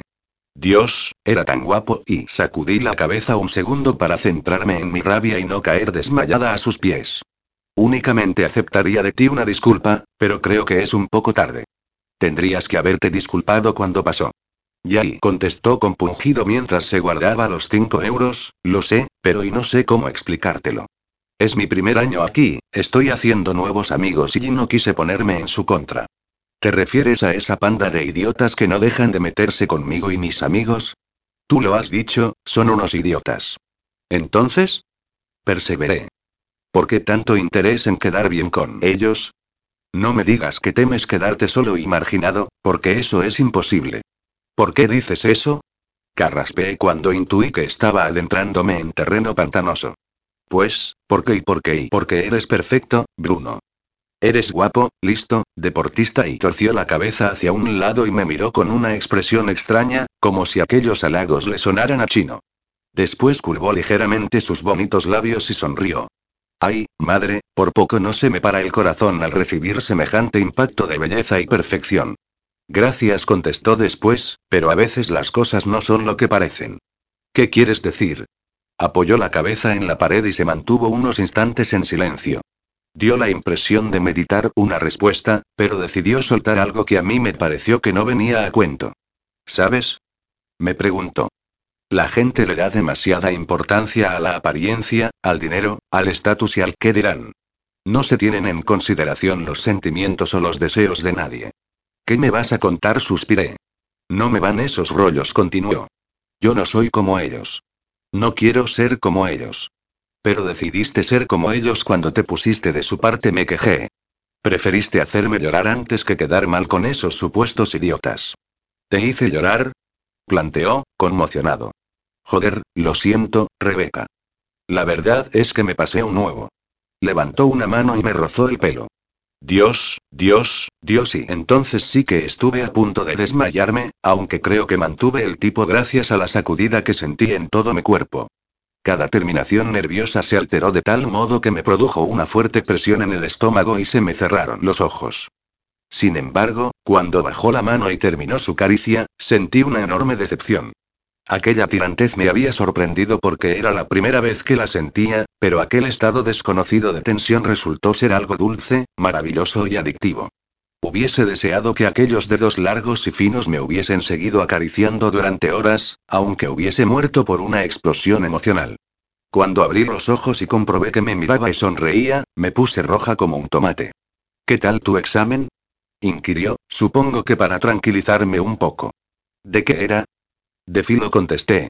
Ha debido irte muy bien si has salido la primera. Sí, era muy fácil. El tema de Sócrates y Platón estaba chupado. Poco a poco consiguió que me sintiera más cómoda con él. Vaya, eso no es nada. Ya verás en los próximos cursos, cuando te toque Kant, Nietzsche y compañía. Y reímos los dos. Oh, por favor, me sentí en el cielo. ¿Qué vas a estudiar después del instituto? Quiso saber. Filología le respondí muy segura. Me gustaría ser editora, correctora, escritora y un día pienso publicar una novela. Eso es genial. Tengo un montón de fragmentos y esbozos, añadí con orgullo. Cada vez que tengo un pensamiento que me parece interesante, lo escribo en una libreta. ¿Y tú? ¿Qué vas a hacer cuando salgas? Pues sí, derecho, para seguir la tradición de abogados que existe en mi familia. ¿Pero realmente es eso lo que quieres hacer? Le planteé. Piensa que solo te queda este curso. ¿Acaso no sabes todavía si es eso lo que deseas? ¿Qué es lo que te llena, lo que anhelas, tu sueño? Y claro que lo sé, suspiró. El problema es que, a veces, dudas entre complacerte a ti mismo o a los demás. Pues yo lo tengo claro, afirmé. No pienso dejar que los demás decidan qué es lo que me gusta o lo que quiero. Me importan un pepino las salidas laborales o los estudios mejor considerados. Haré aquello que me haga sentir orgullosa de mí misma. Además, si la cago, no podré echarle la culpa a nadie. Me habré equivocado yo solita. No fui consciente del rato que llevaba hablando, y mucho menos del discurso que le estaba soltando a Bruno sobre mis sueños y mis deseos y pero es que no podía parar. Me sentía tan a gusto a su lado y hacía tiempo que nadie me hablaba de una forma tan sincera y directa, me confesó. Es un alivio saber que todavía queda en el mundo gente como tú. ¿Como yo?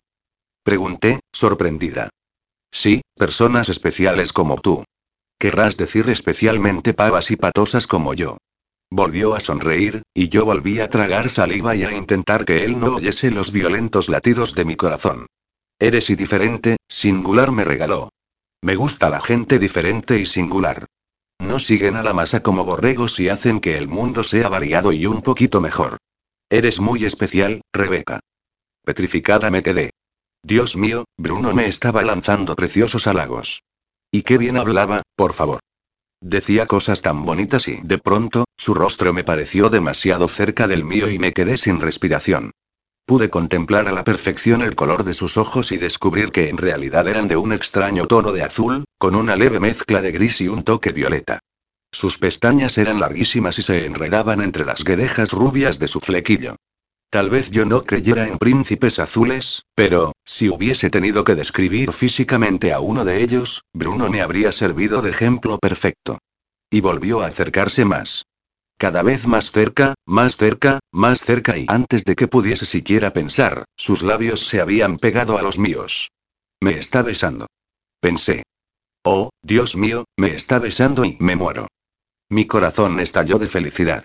Fue un leve roce de su boca, pero para mí fue como los besos de las películas. Jamás en mi vida me había besado un chico y me sentí ingrávida, flotando. Los violines volvían a sonar y me sentí tan feliz y cuando separó sus labios de los míos, lo primero que pensé fue, ¿qué se le dice a un chico después de que te bese? Por si a alguien le parece una pregunta tonta, recordaré que tenía 15 años, que nunca me habían besado y que mi conocimiento de los chicos se limitaba a Simón. Rebeca, yo y tengo algo que decirte y decirme. Le pregunté medio mareada, todavía en trance por el impacto de tantas emociones juntas. Si titubeó, algo muy importante. Me gustaría que tú y yo y si tú quieres y por desgracia, no terminó aquello que pretendía decirme porque nos sobresaltó el estridente pitido del timbre que anunciaba el final de las clases y la hora de salida. Como si se abriera la compuerta de un pantano a rebosar, oleadas de alumnos surgieron de cada una de las aulas y abarrotaron el pasillo en cuestión de un segundo. Bruno y yo nos pusimos en pie de un salto mientras veíamos aparecer a las personas que esperábamos. Laura y Simón se me acercaron, todavía parloteando sobre el examen, y no parecieron darse cuenta de quién era mi acompañante. Sobre todo, si tenemos en cuenta que la odiosa de Támara se había lanzado sobre él, le había rodeado el cuello con sus brazos y lo estaba besando. Esa fue mi primera sesión de celos. Por enésima vez en mi vida, deseé matar a Támara. En aquella ocasión, con muchas más ganas. Hola, cariño. Lo saludó ella. Espero que no me hayas esperado mucho rato, pero es que el examen era muy difícil. Menudo rollazo de filosofía y calculado mohín de labios fruncidos y pestañeo incorporado. Bruno me miró de reojo mientras se dejaba coger y arrastrar por Támara a través de la multitud, pero después siguió su camino, a pesar de que se giró más de una vez para lanzarme miradas que me parecieron cargadas de anhelo. Qué asco comentó Laura. Esa asquerosa ha conseguido ligarse al guapo del instituto. No podía ser de otra forma, añadió Simón. Son tal para cual, asquerosa con imbécil. Si musité, un maldito imbécil. ¿Fue un espejismo aquello que viví con él? Me imaginé la conversación, sus miradas, su anhelo y el beso. Nunca lo llegué a saber. El curso acabó y no volvimos a coincidir ni a hablar, aunque a veces me pareció que me esquivaba adrede. Durante las siguientes vacaciones de verano, pensé en él en muchas ocasiones, en que ya se habría matriculado en la universidad para estudiar Derecho, mientras que yo comenzaría bachillerato y no volvería a ver a Bruno Valencegui. Al menos, durante diez años. Capítulo 4 Un inesperado reencuentro. Laura ya me estaba esperando en la puerta del local donde habíamos quedado. El Music Bar era el lugar que solíamos escoger para tomar unas copas debido a su ubicación, pues se encontraba en nuestro mismo barrio y nos era de lo más práctico para volver a casa un poco pedo sin tener que preocuparnos por el transporte.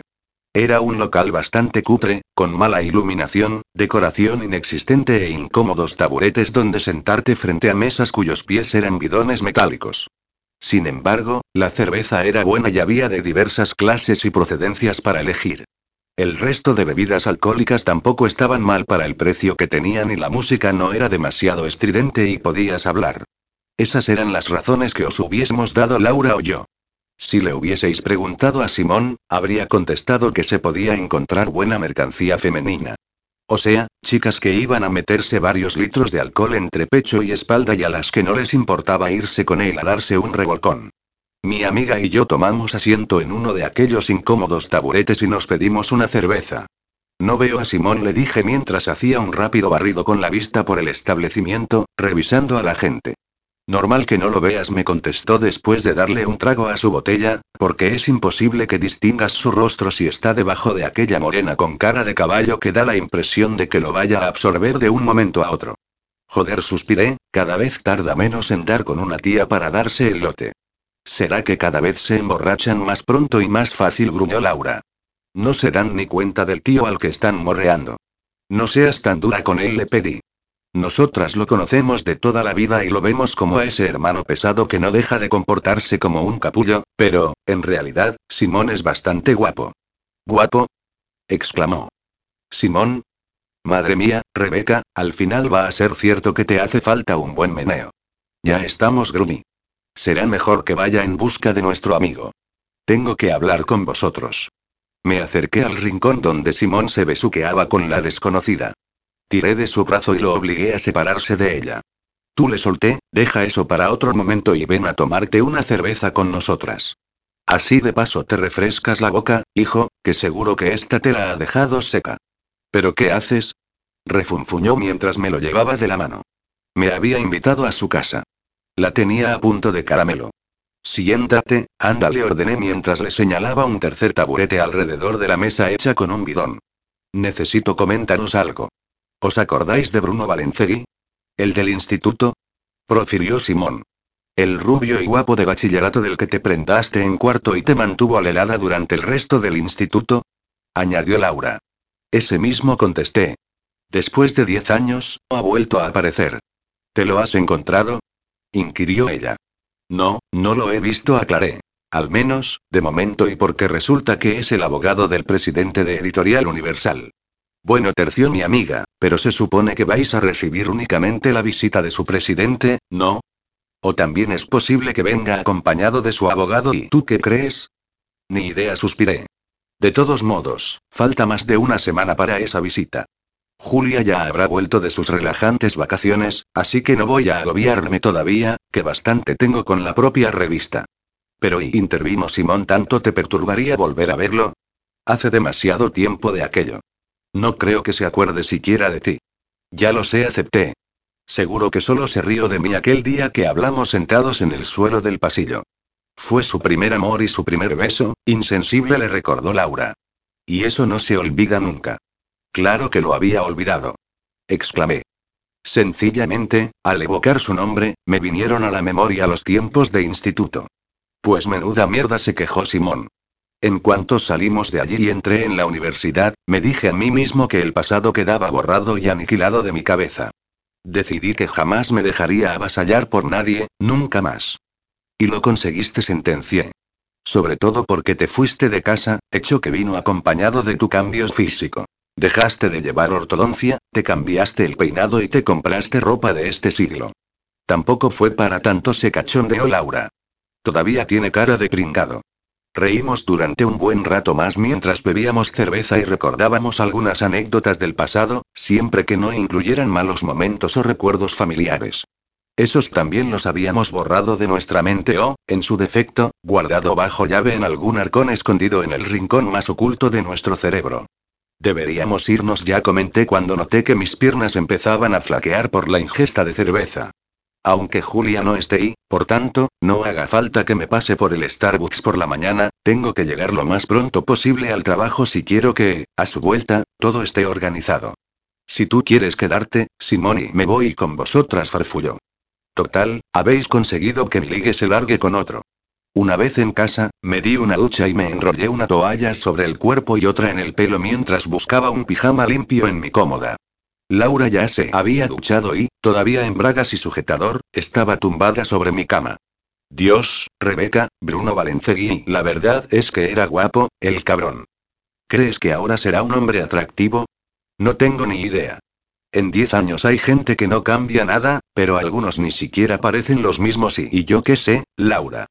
Tenía 18 años entonces y ahora tendrá 28, así que todo puede ser.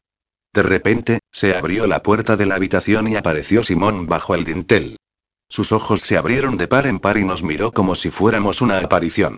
Oh, por favor, gimió, el sueño de mi vida y vosotras dos casi desnudas, como en una película porno en vivo y vais a dormir juntitas esta noche.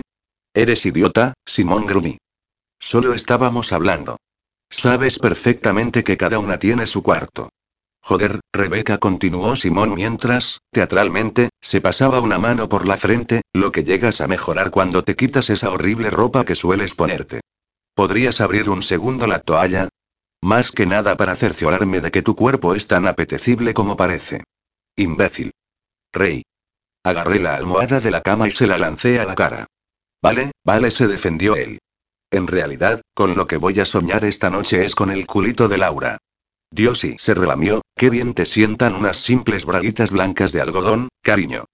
Así, tan ajustaditas y remetidas entre las nalgas y eres un vicioso. Gritó la susodicha, igualmente riendo. Vete a ver una peli porno en tu móvil y déjanos en paz. con fuerza, le tiró a la cara el cojín que adornaba mi cama. Nos pareció tan gracioso, verlo allí plantado, descalzo, en pantalón corto y camiseta, recibiendo golpes de almohadas, que miré de reojo la estantería que aún permanecía llena de peluches. Con una sonrisa taimada, le pasé unos cuantos a Laura y, entre las dos, bombardeamos a nuestro amigo con aquellos suaves y tiernos proyectiles. Os vais a enterar. Chilló él al tiempo que se lanzaba sobre nosotras y caíamos los tres encima de la cama. Reímos, gritamos, nos hicimos cosquillas y volvimos a reír hasta que nos dolió el estómago. Finalmente, con los ecos de las risas, cuando ya no podíamos más, Simón me miró con su pícara sonrisa y me dijo, Creo que te han crecido desde la última vez que las vi. ¿Me dejas tocar una?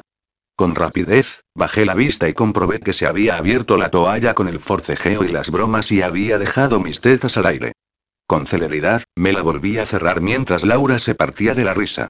No me digas que esta noche pensarás en mí mientras te la meneas, que vomito le solté a Simón. No pensaba hacerlo, pero ahora que lo dices y los tres volvimos a carcajearnos. Por la mañana me costó un poco levantarme, pero nada que ver con los días en los que Julia me había hecho corretear de aquí para allá toda la jornada hasta agotarme. A pesar de saber que no tendría que caminar la mitad del trayecto para comprar su desayuno, volví a vestir de la forma cómoda a la que ya me había acostumbrado. Además, tenía que llegar igualmente temprano si quería aprovechar la jornada laboral. Como ya imaginaba, nada más encender el ordenador, surgieron montones de correos dirigidos a mí, a Julia o a la revista de parte de las lectoras. Me puse al día con ellos, distribuí a cada sección los que les correspondían y atendí decenas de llamadas telefónicas, aunque, a la mayoría de ellas, únicamente podía contestarles que Julia no estaba y que volvieran a llamar la semana siguiente. Realmente, incluso con la ausencia de mi jefa y de sus caprichosos mandatos, aquello era un no parar. Los teléfonos de todos echaban humo y la mayor parte de mis compañeros entraban y salían con sus móviles pegados a las orejas en espera de la confirmación de aquella entrevista prometida o de poder perfilar ese artículo que llevaban preparando tanto tiempo. En medio de esa vorágine, mientras actualizaba la agenda de Julia, donde se acumulaban las notas que debería consultar a su vuelta, recibí una nueva llamada telefónica. Sujeté el auricular entre el hombro y la oreja para no dejar de teclear ni de mirar la pantalla del portátil. Secretaria de Julia Castro, dígame, dije. Buenos días, contestó una voz masculina al otro lado. ¿Podría pasarme con Julia, por favor? No está, respondí como si fuese una grabación, debido a las veces que lo había repetido ya. Volverá la semana que viene. ¿Desea dejar algún recado? Pues sí soltó en un tono que me pareció de exasperación. Puede decirle a su jefa que, tal y como convinimos ayer en el correo que le envió mi secretaria, hoy me he presentado en Barcelona para hacerles una visita y, pero nadie se ha dignado a venir a recibirme al aeropuerto. Perdone, musité, confundida, pero si me dice usted su nombre podré averiguar qué es lo que ha pasado. Soy Bruno Valencegui, de Valencegui e Hijo, el abogado del señor de la Torre, y vengo en representación de Editorial Universal. De golpe, me convertí en una estatua de piedra, tan rígida que el auricular del teléfono resbaló de mi hombro, rebotó en mi pierna y cayó al suelo, provocando un fuerte estrépito. Joder, murmuré, no sé bien si por el estropicio o por oír la voz de Bruno diez años después, aunque ya no fuera la misma de aquel adolescente. Me lancé al suelo y recogí el aparato para volver a llevármelo a la oreja. No fui capaz ni de regresar a la silla y me quedé arrodillada allí. Perdone otra vez, le dije, intentando evitar el nerviosismo que me había dejado sin capacidad de reacción. Tenía otra llamada en espera. No se preocupe, refunfuñó claramente.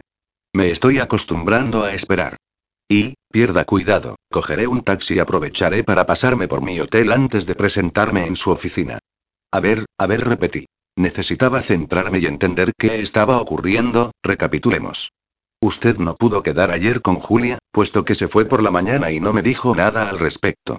Seguro que sabe lo que es un ordenador e incluso puede que tenga uno delante, ¿verdad? replicó, en clara ironía.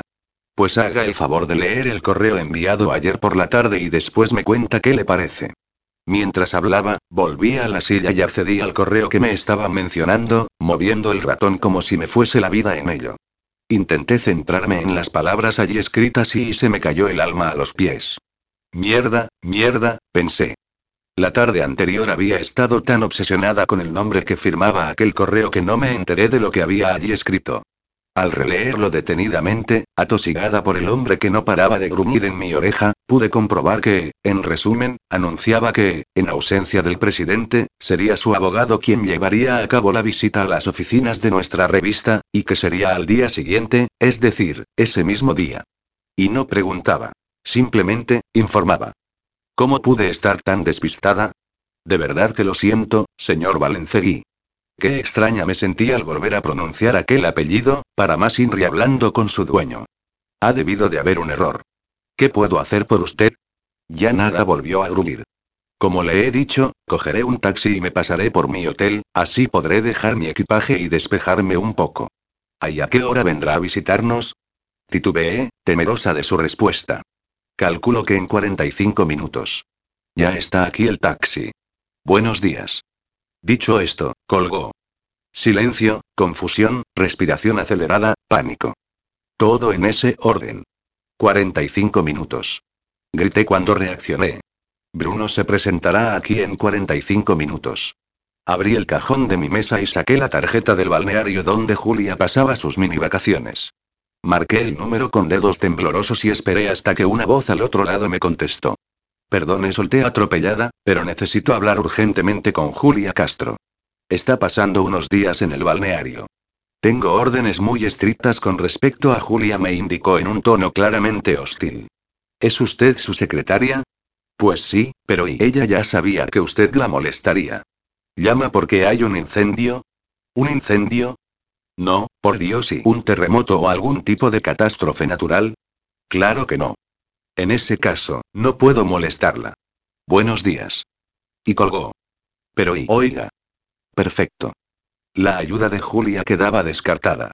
Me puse en pie y, sin saber qué hacer y con ganas de desaparecer de repente del mundo, empecé a dar vueltas sobre mí misma, intentando centrarme y tranquilizarme. Tras cerrar un minuto los ojos, hacer unas cuantas inspiraciones y refrescarme un poco la cara en el baño de mi jefa, lo que me hizo despejarme del todo fue contemplar mi reflejo en el espejo. Joder y joder. Lo que me faltaba. Recordar las pintas que solía llevar para ir a trabajar. Observé la camiseta arrugada y demasiado grande, los vaqueros que tenía que sujetarme con un cinturón y las viejas deportivas en mis pies, por no mencionar mi desastre de pelo. Me lo había lavado la noche antes y se me había secado mientras dormía. Resultado. Una maraña de pelo que solo había podido dominar esa mañana haciéndome una coleta. Genial. Bruno me había conocido en el instituto como una pringada y al verme creería que seguía igual, mientras que él era un reputado abogado, seguramente del prestigioso bufete de su padre. Fantástico. Después de revelarle mis sueños y aspiraciones y de darle el discurso sobre escoger aquello que persigues, comprobaría que nada de aquello se había cumplido en mi caso. Salí del baño y miré a mi alrededor. Aquello que me rodeaba no era precisamente un mal lugar ni un fracaso laboral. Trabajaba en una revista de cierta categoría, para una mujer que se relacionaba con la flor y nata y junto a unos compañeros que eran capaces de conseguir entrevistas exclusivas con las modelos más cotizadas o con los actores más atractivos. Mi jefa se había largado a un balneario a saber Dios dónde y me había dejado al cargo de su teléfono, su agenda, su despacho y sus clientes. A mí. Entonces, tan mal no lo hacía, ¿verdad? Como si me inyectasen adrenalina en vena, salí disparada hacia la redacción y me planté delante del personal. A ver, chicas y chicos, grité tras dar una palmada, escuchadme. Al parecer, los señores de Universal han decidido presentarse hoy mismo aquí. Concretamente miré mi reloj, dentro de 35 minutos tendremos delante al abogado de Diego de la Torre en persona. ¿Por qué no llamas a Julia? preguntó Vera. Que venga de una vez, que la revista es suya. En el balneario tienen órdenes de no molestarla, aclaré. Ha sido imposible informarle ante cambio de planes. Pero ¿cómo es posible? Chilló Pedro. Se suponía que esa visita tendría lugar la semana que viene y que Julia habría regresado ya. Bueno, pues tendremos que atenderlo sin la jefa. Estoy segura de que vamos a poder con ello. ¿Vamos bien de fechas con las entrevistas y los artículos? Tengo cita mañana mismo con Carolina Herrera, comentó Patty. Lola y yo hemos quedado con ella en su hotel. Yo me he citado con Gisele Bundchen para dentro de un par de días, anunció Pedro. Nos veremos también en el hotel donde se hospeda. Yo tengo ya el artículo del doctor Sánchez, intervino Vera. Solo nos falta corregirlo y revisarlo. Y tengo también todas las cartas que me pasaste de las lectoras, cuyas respuestas ya me está dando la esteticista. Bien dije algo más tranquila, conservemos la calma. Todavía tenemos semanas por delante para acabar de pulirlo todo. Y no sufráis porque Julia no esté durante unos días. Todos tenéis un montón de experiencia, sobre todo Vera, que ya ha trabajado con los mejores. Y, por si os sirve de algo, el tiempo que llevo pegada a Julia también me ha servido de mucho. Confiamos en ti, Rebeca, exclamó Vera. Eres mucho más que una simple secretaria, ya lo sabes. Gracias, Vera declaré, emocionada. Y ahora, al trabajo, chicos. Me di media vuelta y volví a mi mesa, de donde cogí mi ordenador, mis papeles, mis notas y todos mis cachivaches y los trasladé al escritorio de Julia. Una vez instalada en su despacho, abrí al máximo los estores para dejar entrar la luz de la mañana y emití un suspiro para tratar de organizar mi mente. Todo parecía correcto, excepto yo misma. Con celeridad, coloqué mi móvil en modo cronómetro sobre la mesa para estar segura de que tendría suficiente con 30 minutos. Después, cerré la puerta por dentro, cogí el manojo de llaves del que me había hecho responsable mi jefa y abrí el armario donde sabía que guardaba mudas de ropa, entre otros objetos personales. Empecé a pasar perchas de un lado a otro. Todo eran camisas clásicas y trajes tipo sastre. Joder, solo había faldas, con lo que me veía obligada a ponerme unas medias. Por fortuna, Julia guardaba varios pares, así que lo primero que hice fue quitarme las deportivas, los calcetines y los vaqueros para colocarme con cuidado los panties. Me senté en un puz bajo que hacía juego con un par de sillones de piel, enrollé la prenda entre mis manos, levanté el pie, lo introduje y sentí perfectamente cómo se abría la tela de arriba abajo. Mierda. exclamé. Se ha hecho una carrera nada más tocarlas. Seré gafe. Intentando no agobiarme, fui al baño en busca de un poco de crema de manos. Me eché una generosa cantidad en manos y pies y volví de nuevo a sentarme con unas medias nuevas. Vamos allá, murmuré. Esa vez lo conseguí y casi pego un grito para celebrarlo. Lo próximo fue colocarme la falda, que era de color gris, de tubo, muy favorecedora, aunque me quedaba un poco holgada en la cintura, cosa que no me pareció relevante, ya que la chaqueta lo disimularía. Y hablando de disimular, lo que tenía menos remedio era la camisa, que me quedaba, en este caso, demasiado estrecha, evidenciando las diferencias de cuerpo entre mi jefa y yo.